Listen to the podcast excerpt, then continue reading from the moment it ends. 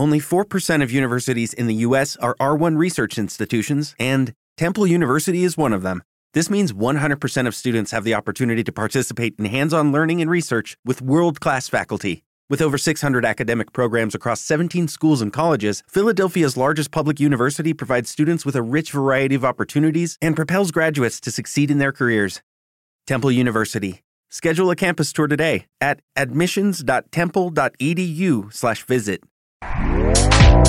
Este podcast forma parte de Evox Originals. Disfruta de este avance.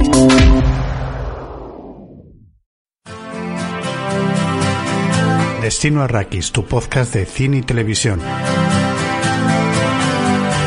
Aquí encontrarás información sobre los últimos estrenos en cine y televisión, además de programas monográficos sobre géneros, eh, directores, historia del cine, historia de la televisión. Y como nos gusta tanto la ficción, de vez en cuando también hablaremos de cómic y literatura. Destino Arrakis es tu podcast si amas la imaginación.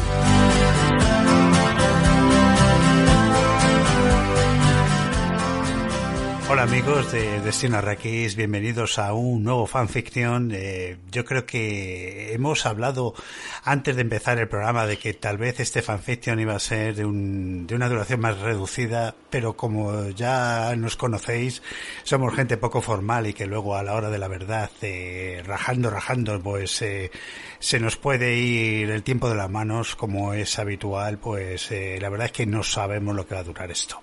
Vamos a hablar de las últimas películas que hemos eh, visto en televisión, que hemos visto en cine, las últimas series y bueno, todo aquello que de, de, lo que nos apetezca hablar en estos momentos que vamos a compartir con vosotros. Tengo por aquí al otro lado del Skype a Ángel. ¿Qué tal Ángel? Hola, muy buenas. ¿Qué tal? ¿Qué pasa? ¿Te ha dado un ataque de radiofonía y te has puesto Sí. así súper locutor? Sí, sí, algo así.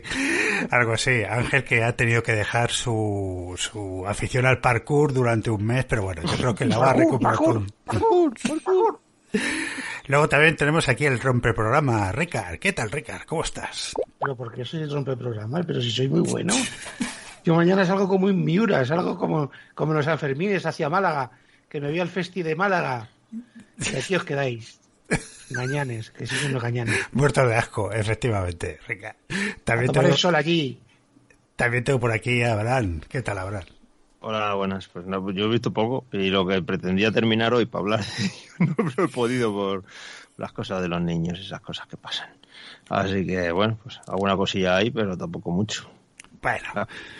De todas formas, seguro que tú que no te callas debajo del agua ni debajo del agua, pues seguramente encontrarás algo de qué hablar. Y bueno, estamos esperando a Miguel, pero no parece ser que no ha podido llegar. Lo mismo en cualquier momento se nos incorpora. Así que bueno, eh, entramos en, en una sem- hemos sabido hace poco que ha sido noticia a nivel mundial, pues que eso, que Amazon había comprado los estudios MGM por 8.400 millones de dólares. Eh, aquí tenemos que, como decía aquella canción, todos tenemos un precio, todo se compra y se vende, ¿no?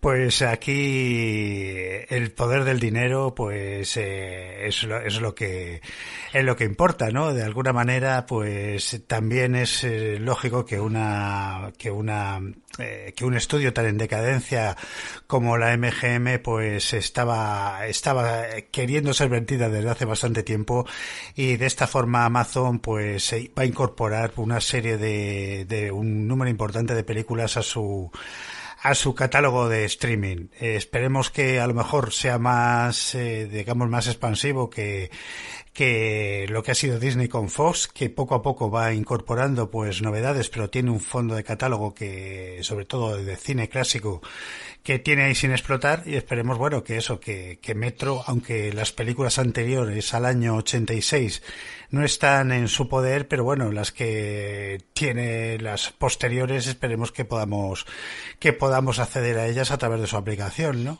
¿Os parece a vosotros tema, que eh, Una pregunta, el tema ese de, de- de las pelis posteriores al 86, eh, pues, ¿Por qué es? ¿Porque MGM Sí. ya había vendido los derechos? o- Sí, MGM vendió los derechos en los años 80 al eh, eh, Turner. a Ted Turner, sí, efectivamente, Ah, que, quería TCM. potenciar, sí, quería potenciar su canal de TCM Classics y en los años 80 ya eh, MGM pues tenía tenía serios problemas y le vendió pues clásicos de, de toda la vida como lo que el viento se llevó, o El mago de Oz o en fin, todas estas películas clásicas que efectivamente tenéis ahora mismo en, en- muchas veces las podéis ver en el canal TCM, ¿no?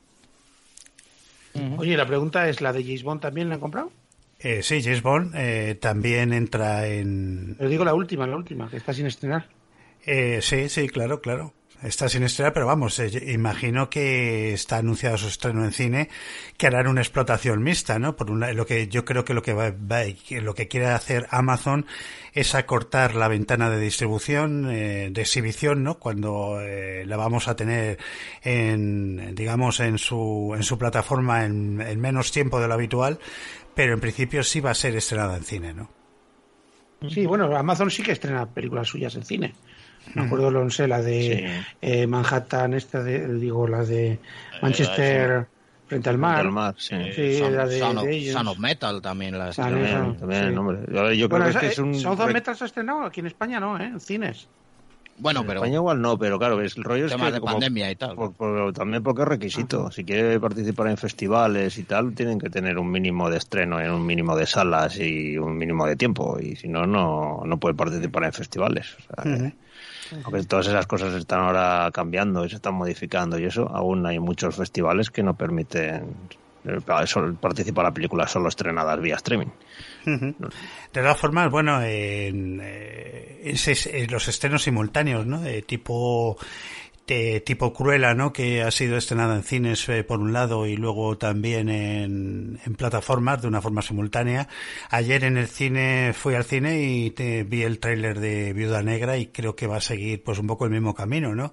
Esa exhibición vista, ¿no? Eh, Yo creo que ese anuncio que hicieron de que iban de que iban a primar la la exhibición en, en, digamos en las plataformas pues a lo mejor tienen que pensárselo sobre todo para películas de cierto presupuesto no en los cuales pues bueno eh, tienen un montón de pasta para amortizar y que a lo mejor no sería posible entre, estrenarlas únicamente en streaming no